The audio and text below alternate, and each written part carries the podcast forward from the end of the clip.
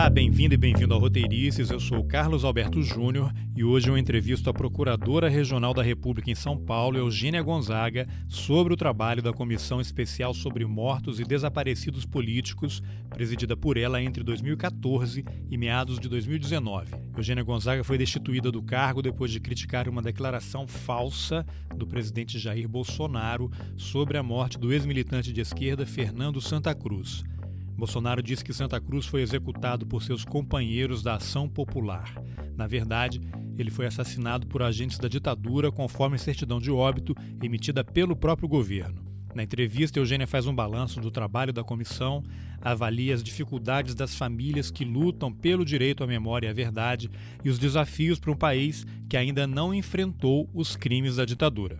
Vamos nessa! Eugênia, você tá. podia fazer um histórico do trabalho e da criação né, da Comissão Especial sobre Mortos e Desaparecidos Políticos? Você presidiu a comissão entre 2014 e agosto ali, né, de 2019. Como é que a, a comissão surgiu e qual o trabalho que ela desenvolveu? Essa comissão foi criada em 1995 e foi em atendimento a um pleito antigo das famílias, porque os militantes políticos, homens e mulheres, centenas deles foram mortos e o Estado brasileiro, apesar de ter sido responsável pelas mortes, de ter conhecimento de como elas ocorreram, ele jamais notificou as famílias ou assumiu que essas pessoas teriam morrido.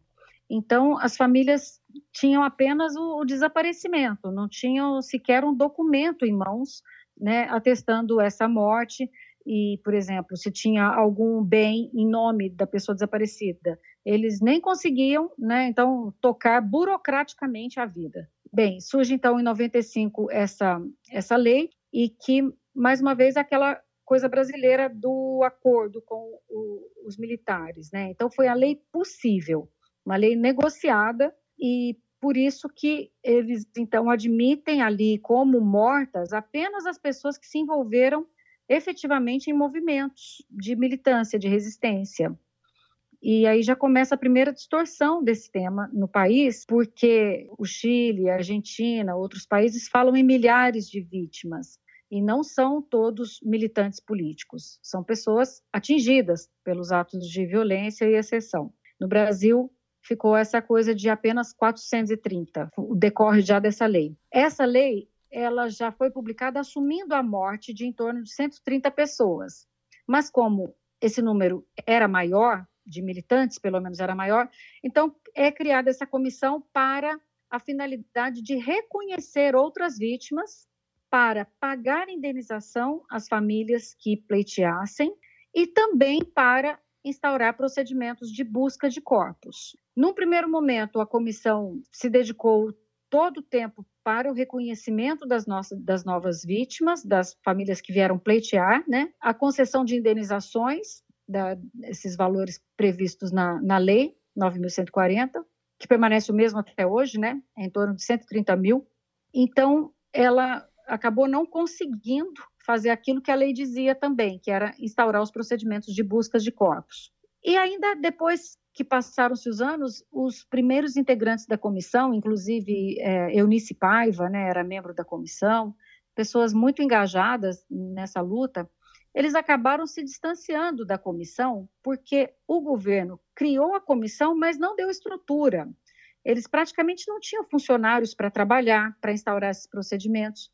Equipe pericial científica, então, muito menos, né? Era impossível fazer qualquer diligência de busca. A comissão não tinha orçamento, nunca foi destinado para ela um orçamento minimamente compatível com essa finalidade né, tão difícil, né, que é promover as buscas. Tanto que o Brasil acabou sendo condenado em 2010 pela Corte Interamericana justamente por não ter feito as buscas de corpos. Essa condenação, então, ela recaiu sobre a União Federal, mas a União deveria, com essa condenação, ter dado mais condições para que a comissão promovesse essas buscas. Mais uma vez, o governo brasileiro não privilegia a comissão especial e acaba criando um grupo à parte para fazer as buscas no caso do Araguaia, em cumprimento a, a, essa primeira condenação de 2010. Eu que acompanho essa questão das buscas de corpos desde pelo menos 2002, então eu já via que ali o elo fraco nessa questão é, do país relacionada às buscas era exatamente a Comissão sobre Mortos. Então, eu cobrava, como Procuradora da República, muito a atuação dessa comissão. E acabei entrando até com ação judicial em São Paulo pela demora nas análises das ossadas de perus, que estavam exumadas desde 1990 e não tinha uma equipe até então constituída para fazer essa análise. Bem, eu tive então essa atuação até 2012 e acabei então sendo promovida e não fiquei mais à frente dessa área, mas foi exatamente quando é, muda aqui o governo no estado de São Paulo e eles acabam convencendo o governo federal a constituir o grupo de trabalho Perus, e aí eles voltam finalmente os olhos para a Comissão Especial sobre Mortos, né? Eles elegem a comissão como responsável por coordenar esses trabalhos, e pela experiência que eu tinha, né, já com a, a questão aqui de São Paulo, então eu fui convidada para presidir a comissão em 2014, e foi apenas nesse período né, que a comissão então se dedicou mesmo e teve a possibilidade de, de constituir uma equipe de, de análises. Mesmo sem orçamento, graças à experiência né, que a gente tem, fomos atrás de, de emendas parlamentares, de convênios, e foi possível né, dar uma, deslanchar bastante esse trabalho de buscas. Juntamente com o trabalho de buscas, nós também é, entendemos que a comissão, além de reconhecer as mortes, tinha o dever também de reconhecer a causa da morte, como recomendou a Comissão Nacional da Verdade. Então, pela primeira vez, a comissão passou a emitir atestados, declarações sobre a morte dessas pessoas e também sobre a causa morte dessas pessoas, que em cumprimento à recomendação da Comissão Nacional da Verdade. Bem, então quando eu fui exonerada em agosto, aliás, em é, finalzinho de julho, né, agora desse ano de 2019, entra essa nova composição da comissão, cuja prioridade era aniquilar, novamente esvaziar esses trabalhos da, da comissão. O governo Bolsonaro tinha editado um decreto já no início do ano, acabando com comissões, com conselhos, com todos os órgãos colegiados, mas não podia acabar com a comissão porque a comissão é criada por lei. Então, é, essas pessoas que entraram e que têm uma postura ostensivamente contra né, as, as buscas de corpos, esses reconhecimentos, é, lançaram aí o, o entendimento de que a comissão é, não teria mais esse papel de fazer as buscas, que ela só poderia ter feito as buscas até o prazo que a lei prevê, né, de 120 dias, contados no primeiro momento de 95 e em outro momento de 2004. Então, volta a esse cenário de esvaziamento da, da comissão e, consequentemente, de omissão, mais uma né, omissão do governo em relação às buscas de corpos e mais é um episódio de violação aos direitos das famílias. Tá, você mencionou aí dois aspectos muito interessantes que a gente vai voltar a eles logo mais com detalhes, que é a questão da condenação do Brasil na Corte Interamericana de Direitos Humanos e a questão da vala de Perus.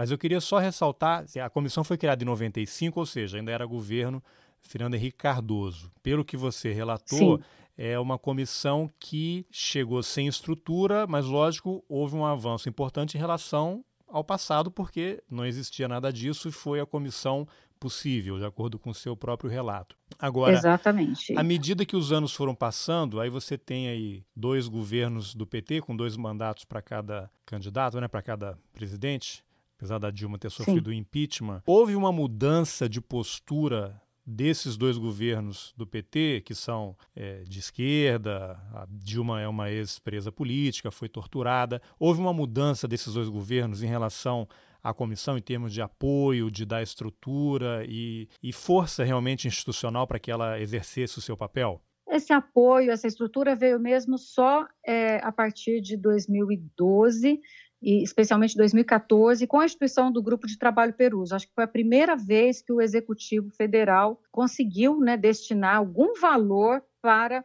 busca de corpos que não estivessem relacionadas lá com as buscas do Araguaia, porque as buscas, buscas do Araguaia eram feitas pelo Ministério da, da, da, Defesa, que é outro capítulo que a gente pode né, entrar depois. Certamente. Então, houve ali né, essa, essa vontade, realmente, né, de constituir esse grupo de trabalho Perus para poder analisar e resolver a questão das ossadas de Perus. E, para isso, teve um concurso importante também do município de São Paulo e da Universidade Federal de São Paulo, a Unifesp. Agora, o tema em si, desaparecidos políticos, é, nós todos esses anos, a conclusão que a gente chega é que sempre foi tratado, inclusive pelos governos, né, Lula, Dilma, como um tema sensível, um tema é, que poderia comprometer a governabilidade.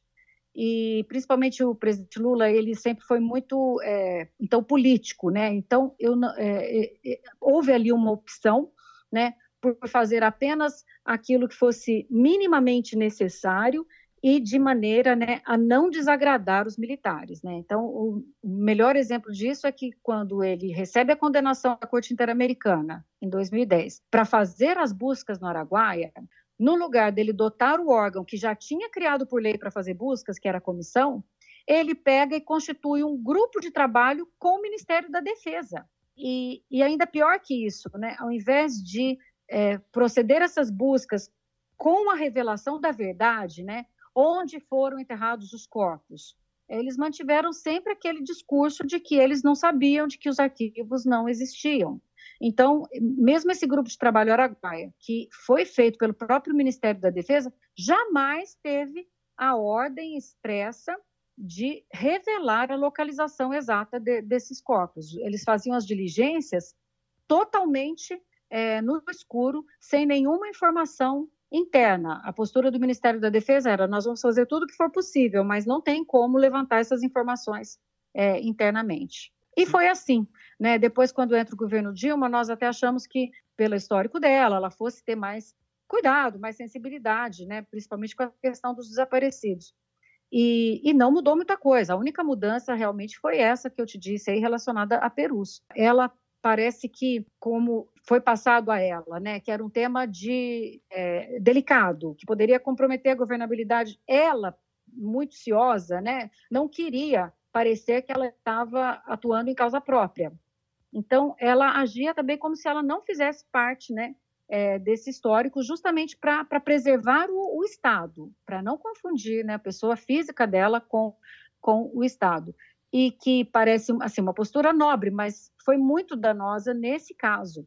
Para dar, te dar um exemplo concreto, quando foi instituída a Comissão Nacional da Verdade, ela convidou a Vera Paiva, que é filha né, do Rubens Paiva, para fazer um pronunciamento em nome de todos os familiares. E durante a cerimônia, notou-se que os militares é, estavam ali, os, os agentes né, da, da, da defesa estavam incomodados. Ela desconvidou durante o evento a Vera Paiva. A Vera Paiva não pode falar, não exerceu a palavra. Então, ela preferiu, por exemplo, mais uma vez, né, é, não ofender aí os brios né, da, da, do exército e, e, preferiu ofender uma familiar. Eu, né? nem, então, eu nem lembrava brasileiro... disso, que a Vera Paiva estava ali, ia fazer um discurso e antes que ela tivesse a palavra, por conta do desconforto dos militares, foi desconvidada. Exatamente, exatamente. Para mim, assim, ali foi, sabe, uma, é, uma ofensa terrível, uma desconsideração né, com as famílias, porque, então, se era para deixar alguém desconfortável, eu escolho deixar um familiar, né? E outra, que desconforto é esse? É, o Brasil foi tão longe nesse, nesse pacto pelo esquecimento que ele fez, né, desde a lei da anistia, ele foi tão longe que chegou a ser condenado é, pela corte né, ele recebeu essa condenação, ele foi obrigado a fazer uma Comissão Nacional da Verdade porque ele não fez antes. Outros países fizeram Comissão da Verdade sem ter nenhuma condenação para isso. É, esse tema no Brasil sempre foi um tema tabu. Quando eu estava no Ministério Público nos anos 2000 e que eu entendi que tinha que haver sim ações criminais porque a gente estava falando de ocultação de cadáver. Não estava falando nem mais assim, eu, eu nem eu nem tratava da tese do crime contra a humanidade. A gente estava, pelo menos, falando daquele crime em andamento, que era a ocultação de cadáver. Né? É, até isso, os colegas mais velhos, eles criticavam que não podia entrar, porque foi um pacto. Né? O próprio Supremo Tribunal Federal, em 2010, ele coloca que a lei da anistia é válida e o fundamento é pacto. Né? E foi um pacto extremamente danoso e que vem permitindo que hoje as pessoas não compreendam a gravidade de um regime autoritário, ditatorial, que eles venham é, realmente a negociar, a tergiversar sobre princípios democráticos. E eu, eu acredito tudo isso à falta de justiça de transição no país, a esse descompromisso dos governantes com a democracia e a manutenção desse pacto com os militares. Tá, eu acho que De repente vale a gente ser um pouco didático, porque muita gente ouve falar em lei de anistia, justiça de transição, mas não sabe exatamente o que, que é. Talvez a gente pudesse retornar Isso. um pouquinho à lei de anistia, que foi implementada em 79 e que todo mundo acha, então, agora está tudo resolvido, mas é uma lei de anistia que acabou beneficiando os torturadores, os agentes do Estado que promoveram diversos crimes, Com mas, certeza. como todo mundo diz, foi a lei possível naquele momento. Muita gente estava no exílio, queria voltar para o Brasil e foi o. E pôde voltar. É, e, pôde e, voltar, voltou, né? né? É importante é, é, a gente falar o... que ela teve também efeitos positivos, né? Sim, foi o pacto possível. O que, que você poderia contar Isso. sobre aquele momento da lei de anistia? Era 79, governo Figueiredo, o Brasil estava naquela transição para a democracia, e aí iniciou-se essa negociação para que houvesse esse entendimento nacional para anistiar as pessoas envolvidas na luta contra a ditadura. O que, que você pode contar sobre aquele momento? Nossa, tem tanta coisa para contar, né, Carlos? Eu nem sou historiadora e nem participei. Eu estou contando tudo, né, o que eu é, bebo aí na sabedoria, na, nas histórias, né, que eu venho ouvindo contar e lido, né, a esse respeito. Acho que para falar de o que foi a lei de anistia, a gente tem que voltar pelo menos a 69, 67. Né? O, o, golpe foi em 64, houve muita violência nas ruas, houve prisões em massa, estudantes é, impedidos de frequentar a escola, já teve mortes, né? mas as prisões ocorriam, mas eles endureceram mesmo a partir de 69, em que passaram a matar mesmo os, os militantes, aquelas pessoas mais né, envolvidas, né, as cabeças dos movimentos, e, e a desaparecer com essas pessoas, porque até então é, as mortes ainda eram é, oficializadas, né? E então o que, que era desaparecer, né? Imagina você, o seu filho de 20 anos, era essa idade que tinha essas pessoas, chegava para você e falava assim: pai, mãe, eu tenho um compromisso com a minha é, ideologia, com a sociedade brasileira, eu, a mídia não conta nada, eu preciso resistir, eu preciso fazer alguma coisa, porque esses jovens eles se sentiam, né? Sufocados, eles se sentiam no dever de fazer alguma coisa. E partiram, por exemplo, para o Araguaia, para a clandestinidade, e os pais não tiveram mais notícias deles. E muitos não voltaram, nunca mais. Só que a partir de 74, 75, essas mortes começaram, a, essas mortes e esses desaparecimentos e a tortura começou a ser denunciada internacionalmente pela Zuzu Angel, que tinha essa possibilidade, pelas, pelos personagens assim mais emblemáticos da cena brasileira. E principalmente depois que morre né, um Vladimir Herzog, um jornalista. Né, você também tem uma mudança na, na própria mídia, em que, em que não tem mais como esconder né, a, a tortura e, e o que estava acontecendo aqui no Brasil. Então, você daí começa a ter um, uma situação internacional que essa, esses militares eles pedem todo o respaldo né? Inclusive, os Estados Unidos passam a não dar mais o apoio que eles davam antes. É hora de, como diria, dizia lá o Golbery, né? fazer a, a transição lenta, gradual né? e controlada. E foi o que eles começaram a fazer. Mas como é, tratar da questão dos desaparecimentos? O que fazer com as pessoas que eles tinham é, exilado? Né? Então, começa, junto com essa pressão para terminar a ditadura, começam a pipocar no país os comitês pela anistia.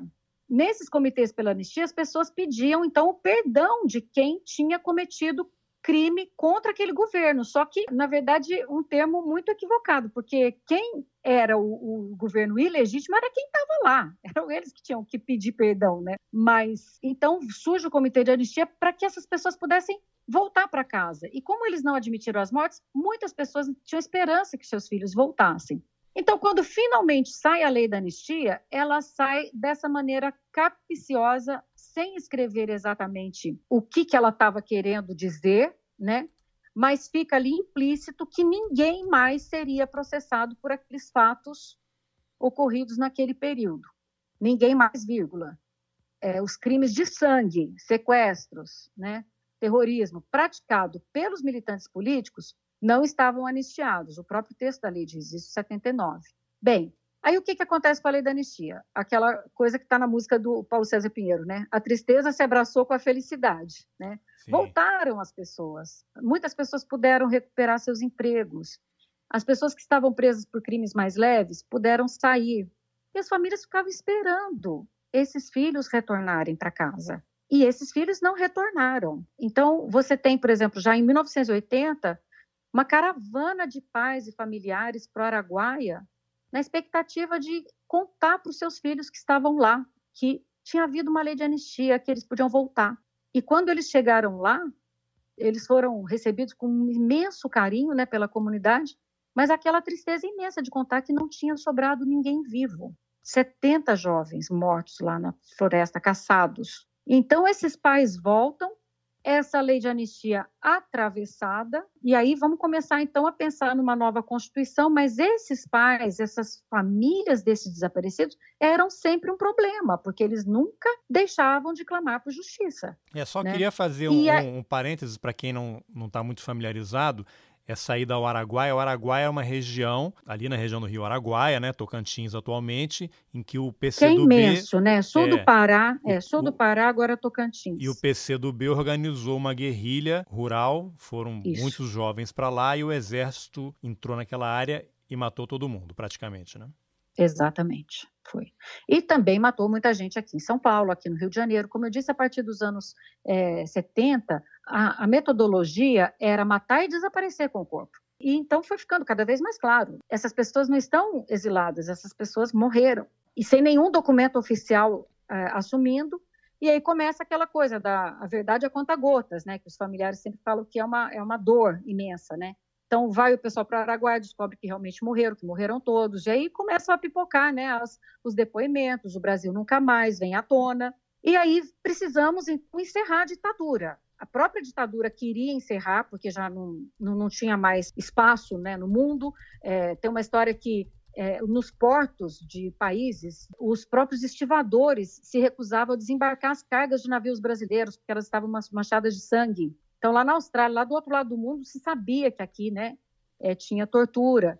Então, por tudo isso, vamos então retomar a democracia. É onde vem a negociação em 84, né, para que tivesse novas eleições. Luta pelas diretas, que aí acho que muita gente já, já lembra disso, né? Isso. Por isso que a gente sabe que as diretas eram tão importantes. Mas por que, que não teve diretas? Porque os militares não deixaram. Porque os dois candidatos ali, Maluf e Tancredo Neves, eram candidatos palatáveis. Depois, como diz, a coisa foge um pouco do controle deles em 1990 com o inesperado aí, né, com, com o Collor, mas ainda era melhor do que o Lula, né, no caso, na, na visão deles. E aí que eles destroem os documentos. Isso aí está comprovado em vários livros, né? Sim. Aí que eles destroem os documentos e continuam se recusando a falar qualquer coisa e a quando acaba entrando o Fernando Henrique Cardoso, que era aquela postura mais de centro, né, centro-esquerda, é, que tinha também sido perseguido, que conhecia muito de perto esse sofrimento dessas famílias, né?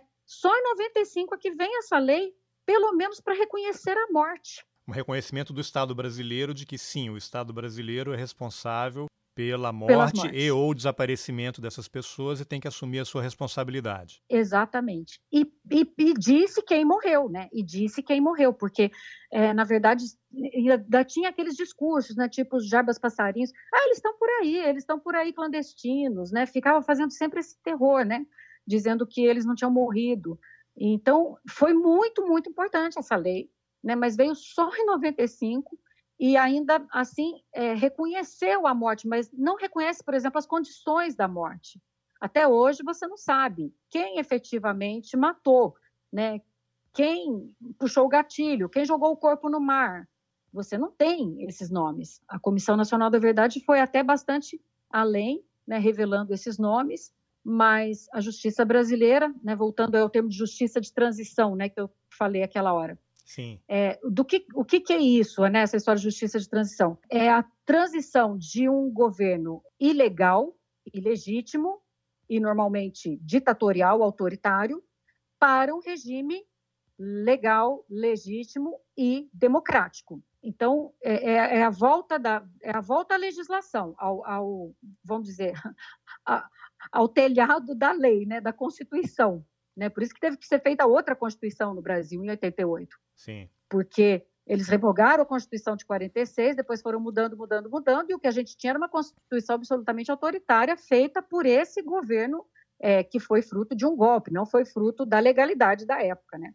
Sim. Bem, e então a transição é isso. Você tem que retomar as leis, né? E você tem que cumprir, né? De acordo com os pesquisadores, você tem que cumprir alguns deveres de casa para fazer a transição.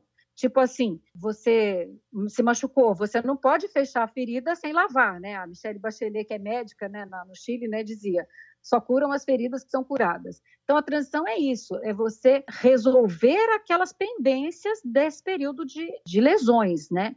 Graves lesões. Então, como é que você resolve? Um, reconhecendo né, a, a verdade, é, a história, né? Então, é o que a gente chama de memória e verdade. Você faz medidas de memória, publica os livros, faz os monumentos, sempre com essa intenção de que não se esqueça, para que não se esqueça, para que não se repita. É o chamado não esquecimento, né? Visando a não repetição. O Brasil não fez, praticamente era só obra de ficção, né?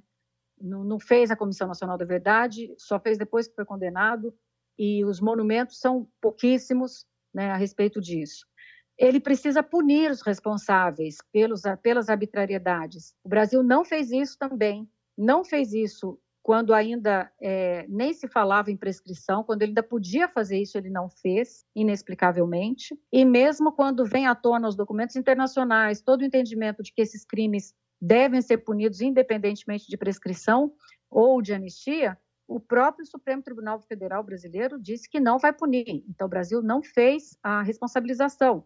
Ou seja, impunidade gera violência, a manutenção dessas práticas. Hoje a gente vive uma polícia, uma situação que, que perpetua a ideia de que pessoas podem ser mortas, Sim. independentemente de julgamento e, ou Eugênia, de prisão. Pra, tem, né? tem um caso, uma, uma questão que é sempre muito complexa, porque envolve muito juridiquês e, e, visões diferentes, né? A justiça existe porque as pessoas têm visões diferentes sobre os mesmos fatos, né?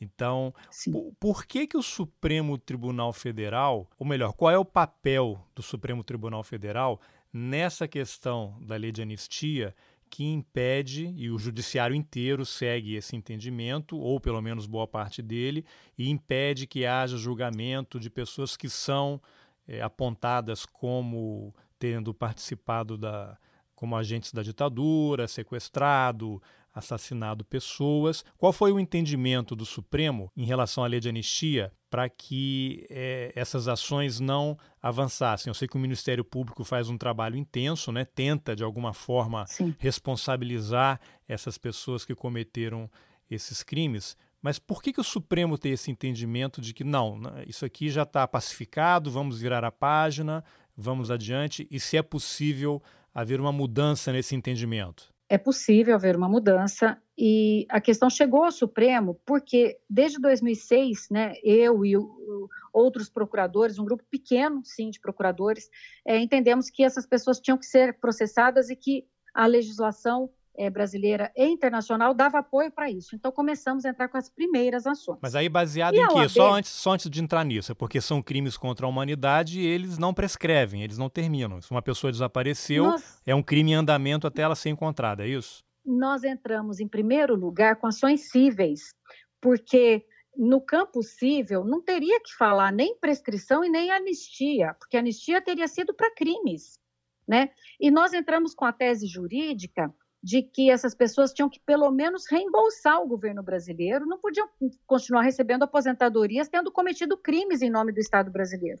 Nós entramos com ações cíveis nesse primeiro momento, certo. justamente pela dificuldade da interpretação doutrinária aqui do Brasil, que a gente sabia que ia ser muito difícil. E as poucas ações. Então, nesse período de 2006 a 2010, não teve ação criminal no Brasil porque os colegas da área criminal, inclusive, não concordavam que poderia se aplicar no Brasil a legislação internacional, que é exatamente é, essa. É um, um crime, é, por exemplo, de desaparecimento, é um crime continuado, cuja execução ele se protrai no tempo. Então, ele não, ele não se considera completo, terminado, concluído, enquanto não se tiver notícia do paradeiro da vítima. Então, quando nós entramos, nós defendíamos esse entendimento e mesmo assim é, os colegas não, não concordavam. Você Isso diz colegas, colegas do próprio Ministério Público? Procuradores, do, do próprio Ministério Público Federal. Então, até 2010, pessoas da área criminal não entraram com ações criminais, nós entramos com ações cíveis. E, com isso, gerou uma discussão imensa, é, inclusive no âmbito da União, porque nessas ações nós colocávamos a possibilidade da União entrar como autora junto com a gente, não como ré. E era o presidente Lula na época teve um debate né, acirrado no Ministério da Justiça entre Cássio Genro, Paulo Vanucci Nelson Jobim, e o Lula seguiu a posição do Nelson Jobim e contestou a ação, se, consegui, se colocou como réu, contestou a ação. E isso acendeu um debate forte sobre é, pode ser responsabilizado ou pode não ser responsabilizado. E aí muitos falavam em prescrição, mas como a ação era cível, era meio é, inaplicável falar em prescrição, né?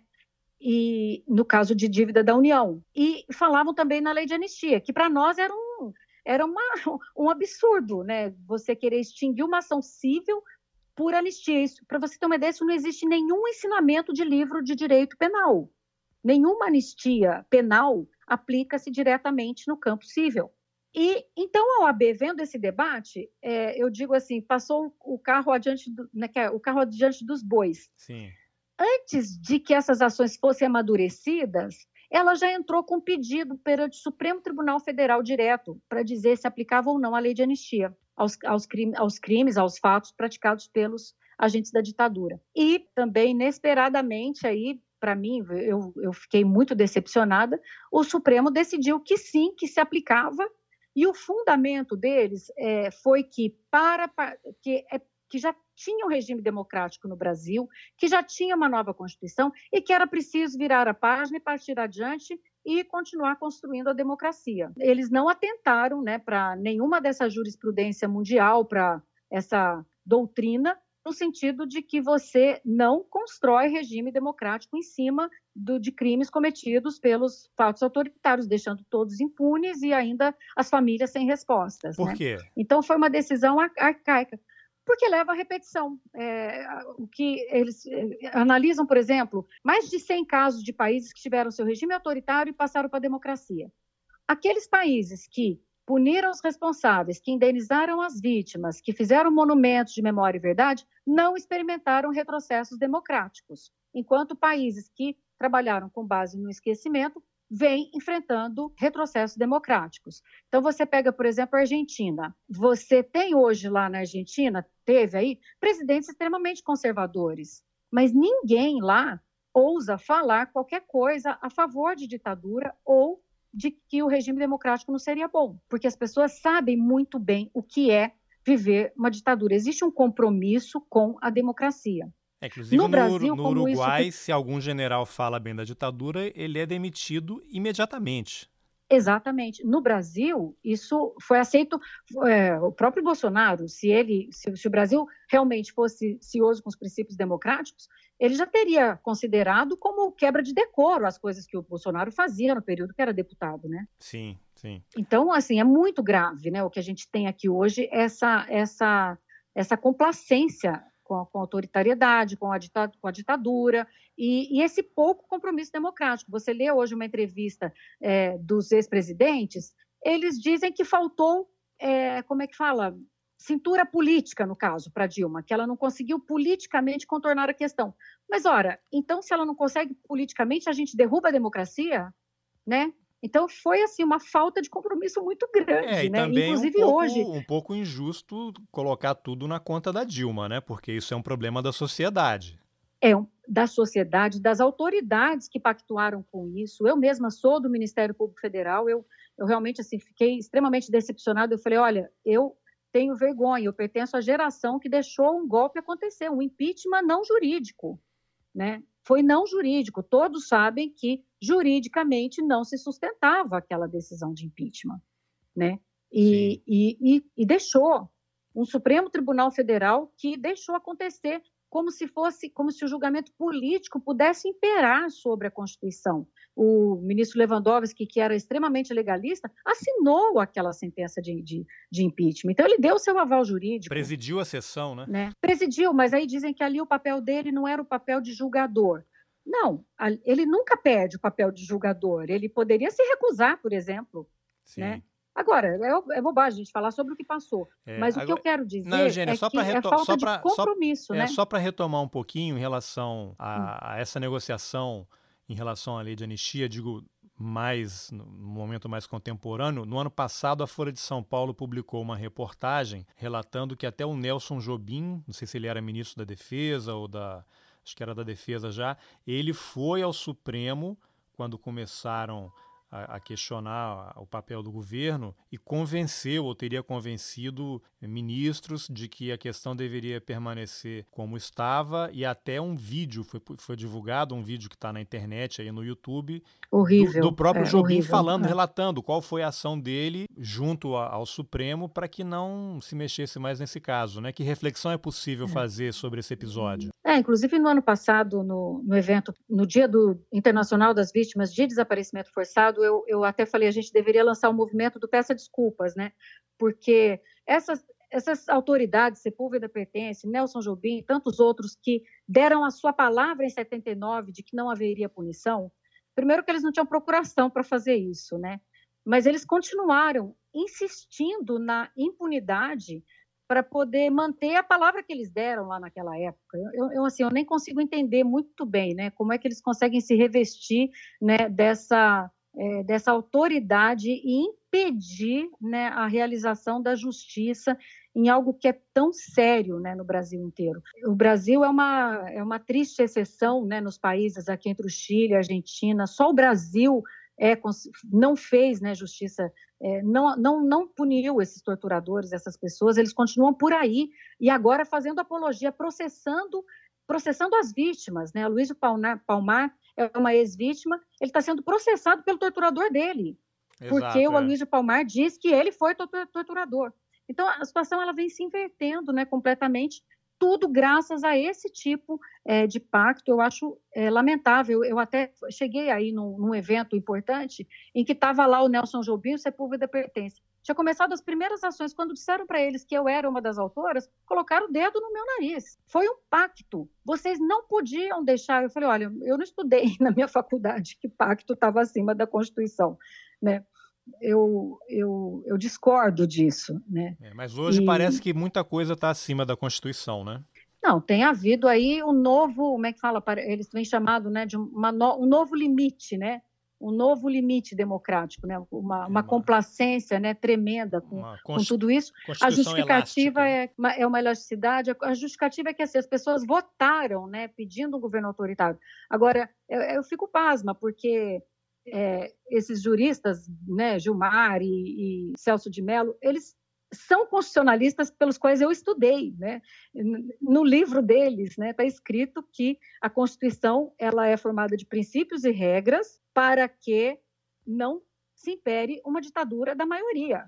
O presidente ele é eleito, mas ele jura, né, sobre uma Constituição e, e que vai cumprir esses princípios.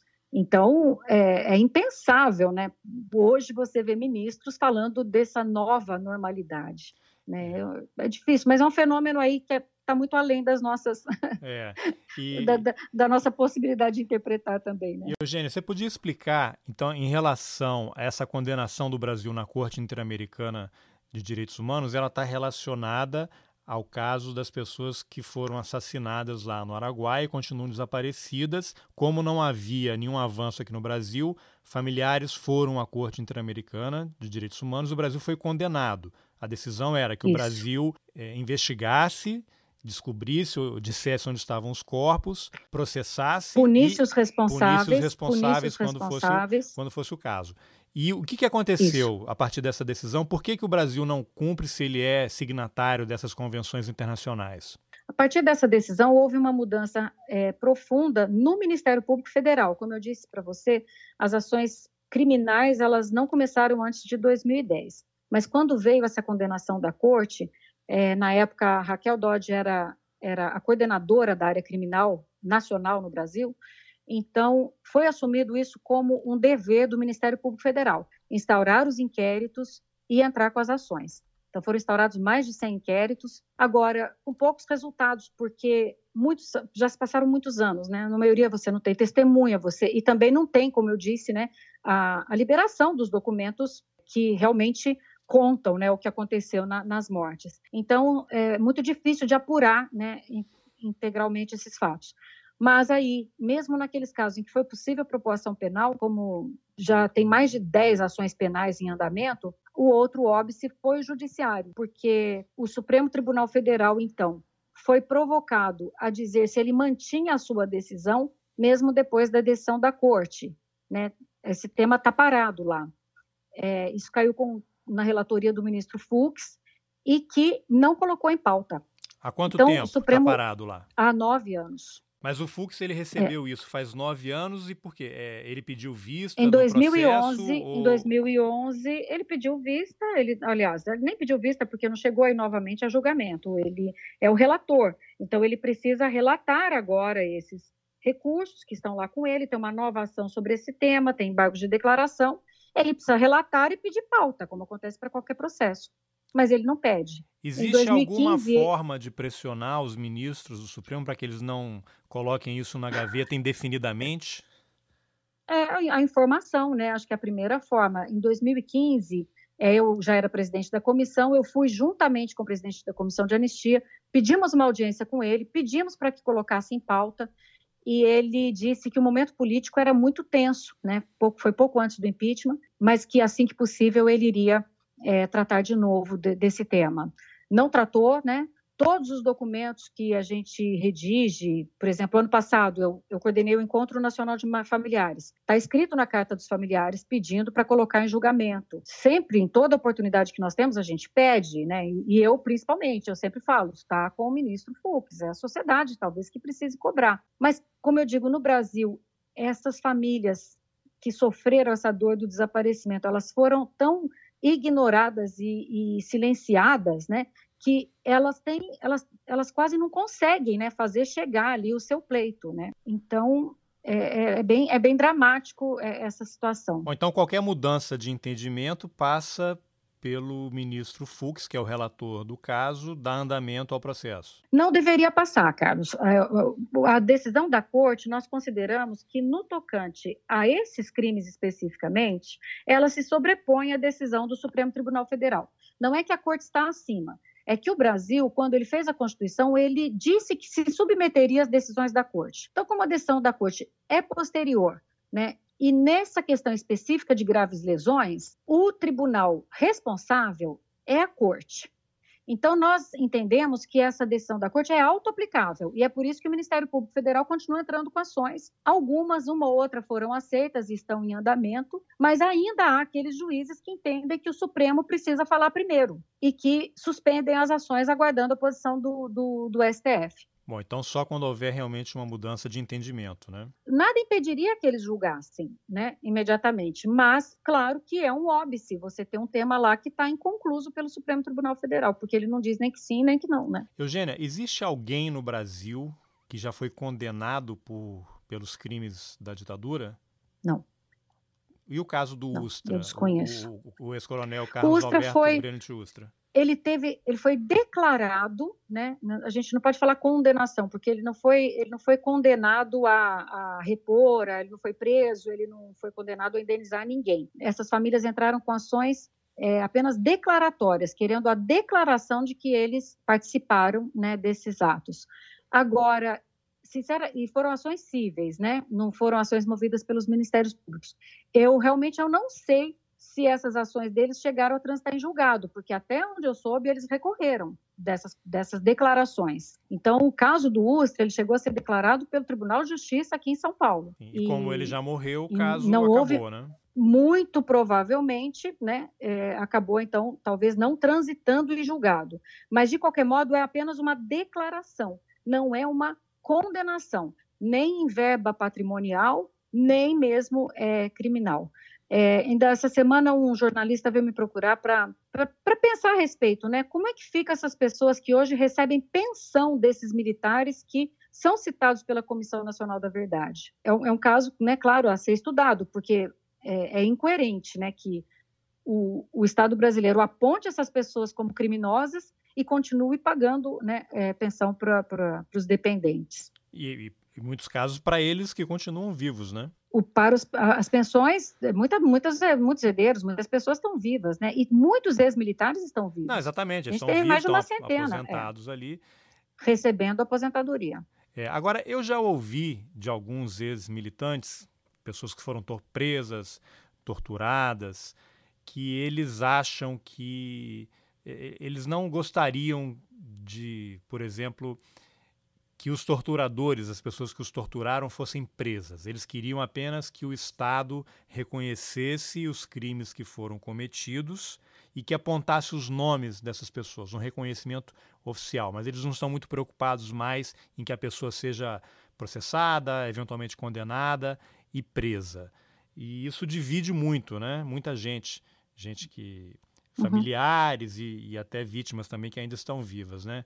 O, que reflexão uhum. é possível fazer em relação a esse tipo de, de postura? Eu sei que é algo sempre muito pessoal, né? É muito pessoal, mas também não cabe à vítima decidir qual é a pena que vai ser aplicada, porque são crimes de ação penal pública. Né? Então, não é um crime, por exemplo, é, contra a honra, não é um crime menor em que eu, vítima, eu decido se ele vai ser processado ou não. É um crime, por exemplo, de homicídio. Né? É um crime chamado de ação pública incondicionada. Mesmo se a vítima não quiser que essa pessoa seja processada, o Estado tem o dever de processar.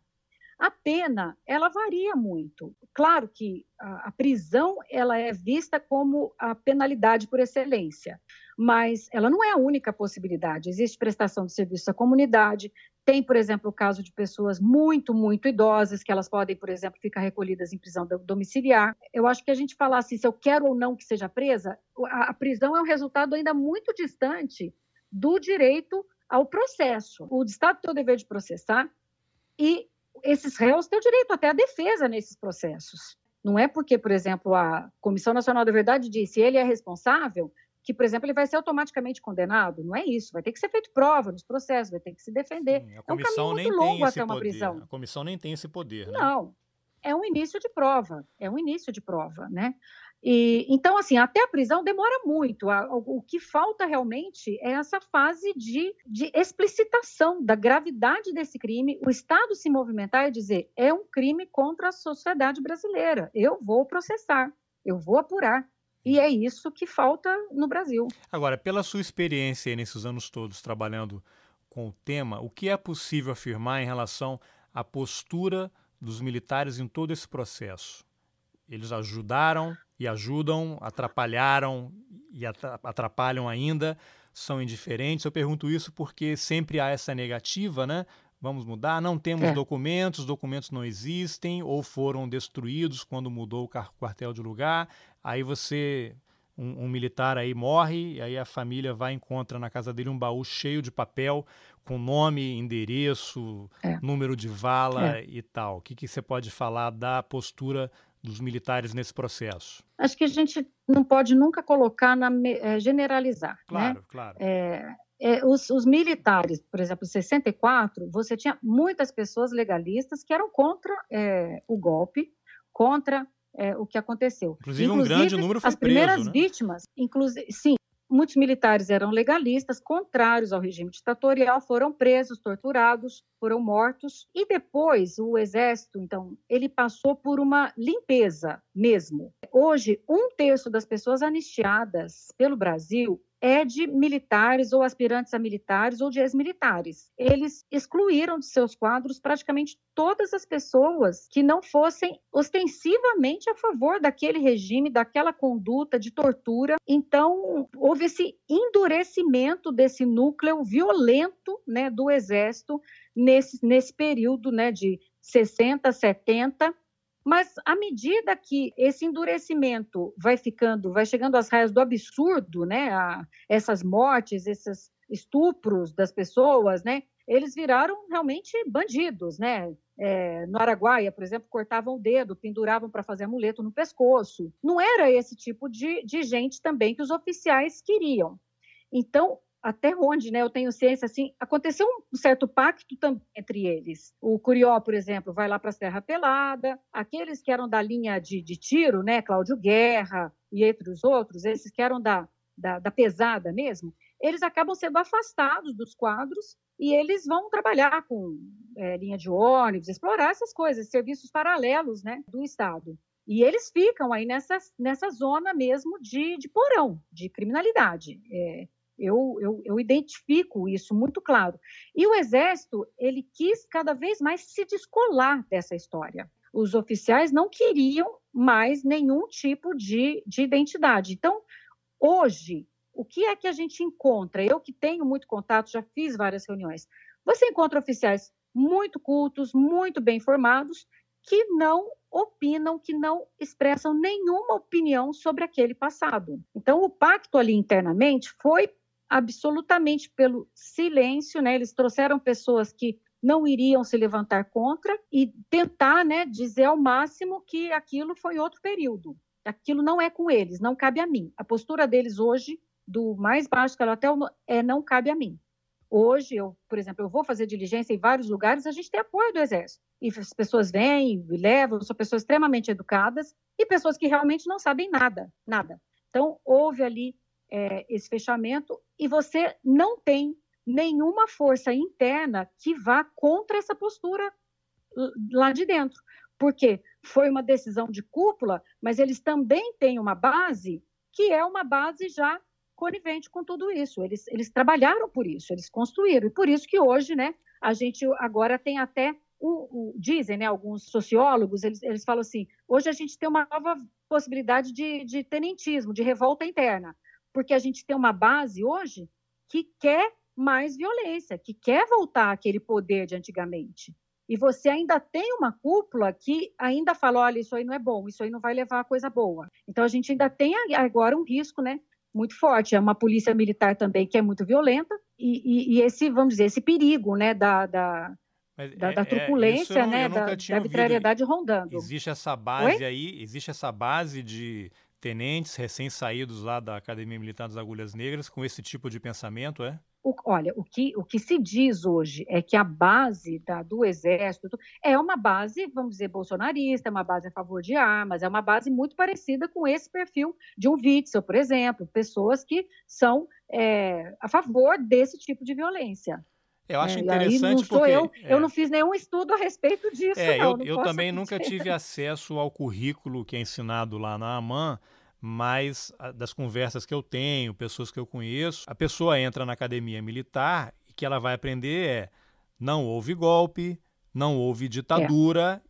e o cara segue a uhum. carreira. E se você pega desde 64, os generais quatro estrelas é que estavam lá no comando daquela operação e outros oficiais de maior confiança, e no exército você só é promovido se você tem a confiança de quem está acima de você, desde 64 só chega a quatro estrelas quem apoiou tudo aquilo. Então você tem uma repetição, Exatamente. uma repetição disso, um, um, um, círculo vicioso, né? Que só chega lá quem acredita naquilo. O currículo da academia nunca mudou. A pessoa passa anos e anos recebendo, sendo bombardeado com aquele tipo de informação. Então não vai mudar, né? Isso. Exatamente.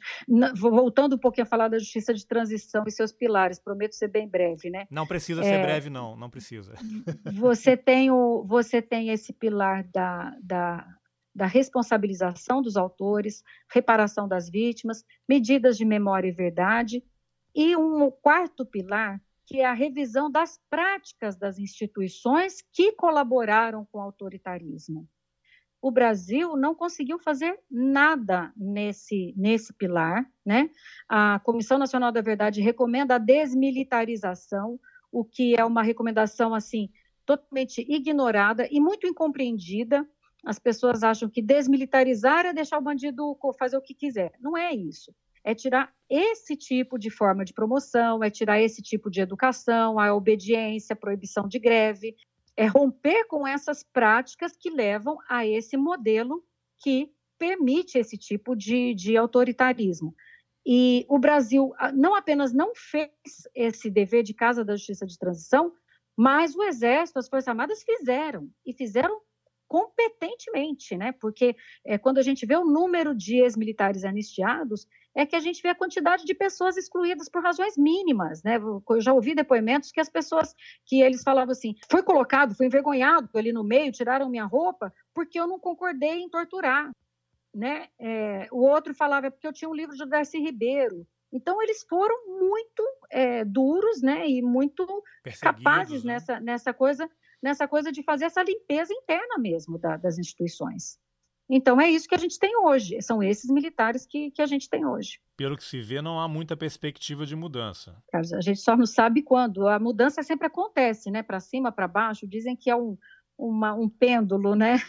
Pois é. mas, mas, assim, eu acho que a gente está passando por uma, uma fase complicada, né? Vai ser preciso, acho que, muita consciência, muita união das pessoas para tentar levar essa informação. Programas como esse, como esse seu assim são é muito importante e tentar de algum modo, né, encontrar aí uma forma de, de comunicação, porque as pessoas acabam entendendo, né? Como diz o Caetano, em terra que tem tortura, ninguém é cidadão, né? Pois é. Agora, então, quando em você algum momento elas entendem isso. Presidentes como Fernando Henrique, que de certa forma foi uma vítima também da ditadura, Lula, Dilma, que por alguma razão preferem não enfrentar essa questão, o que, que a gente pode inferir disso? É um medo de que os militares se revoltem e deem um golpe? Qual é o grande temor que existe?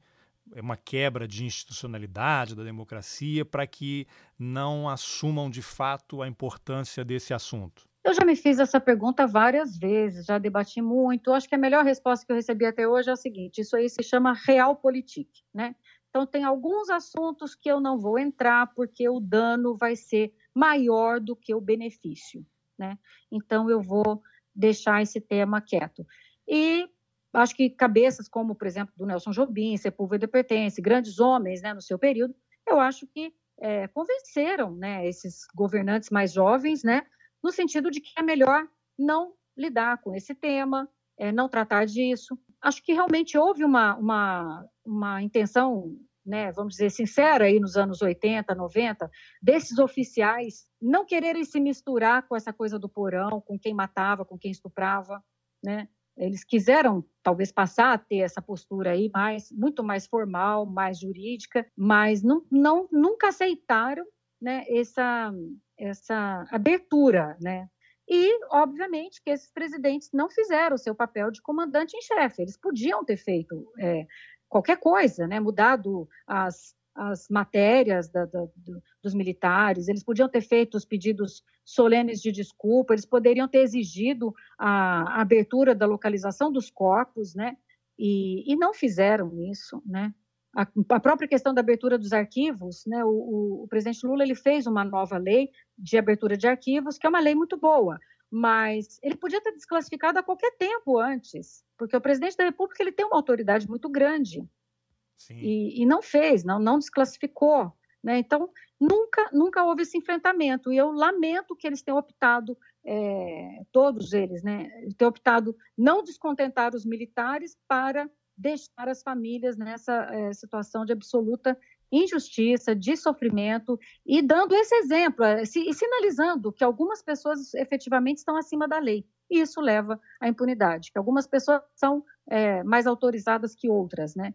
E, e é isso que continua é, garantindo e gerando essa, essa violência imensa no país. Acho que talvez eles não tivessem essa noção na época, né? Mas eu não vejo hoje também nenhum deles fazendo essa reflexão. A única reflexão, como eu disse, que se faz é assim: ai, foi um, foi um, vamos dizer, foi um erro político. Não, não foi um erro político, foi um erro jurídico, foi um erro muito grave, né? foi um descumprimento da Constituição e, e hoje não vai ser com uma nova cintura política que a gente vai colocar as coisas nos trilhos, não. Eu acho que é realmente com um compromisso muito firme com os valores e princípios democráticos. Eugênia, só para a gente encerrar, eu quero fazer um episódio ainda só sobre a vala de Perus, mas como a gente mencionou no começo, eu sei que é um tema também muito amplo, mas se você pudesse sintetizar o que, que, é o caso da vala de Perus e como é que está a situação lá hoje? Eu, eu, havia lido há pouco tempo que o governo queria transferir as ossadas para Brasília, depois desistiu. Como é que está a situação hoje? Como eu disse, a partir dos anos 70, eles sumiam com os corpos. No Rio de Janeiro, eles colocavam em cemitérios públicos, sem nome próprio, ou então jogavam ao mar. No Araguaia, deixaram relento. Em São Paulo, é, tinha o cemitério de Vila Formosa, que era muito grande, então foi fácil também enterrar pessoas ali sem o nome próprio. E só que era um cemitério né, dentro da cidade, então construíram o cemitério de Perus, que na época ficava bem afastado da cidade um cemitério que seria destinado a essas vítimas de, de violência e que tinha até a proposta de ter um forno crematório lá. E depois, quando começou a ser denunciado esse fato, o próprio fabricante de forno não vendeu, né? O, o forno crematório para Perus. Então, em 75, eles decidiram então recolher esses corpos que eles tinham sepultado nesse período, mais de mil corpos, nem todos militantes políticos, mas a grande maioria vítima de violência, inclusive vítimas de meningite, surto que a ditadura deixou aí é, alastrar nesse período, e recolheram esses corpos e colocaram numa vala comum dentro do cemitério de Perus. Então, por que, que a gente fala vala? Porque cavaram lá um, um buracão de um metro por, por 30 e jogaram lá mais de 1.500 corpos ensacados. Isso foi descoberto, essa vala foi aberta em 1990 pela então prefeita Luiz Erundina e tinha que ser feito um trabalho de identificação e esse trabalho sempre foi feito de maneira muito precária, muito devagar, acabou chegando a um ponto que é, nós processamos as universidades, Unicamp, USP, os médicos que atuaram nesse tema e a própria União e Estado de São Paulo por não terem feito esse, essa identificação. Isso nos anos de 2008.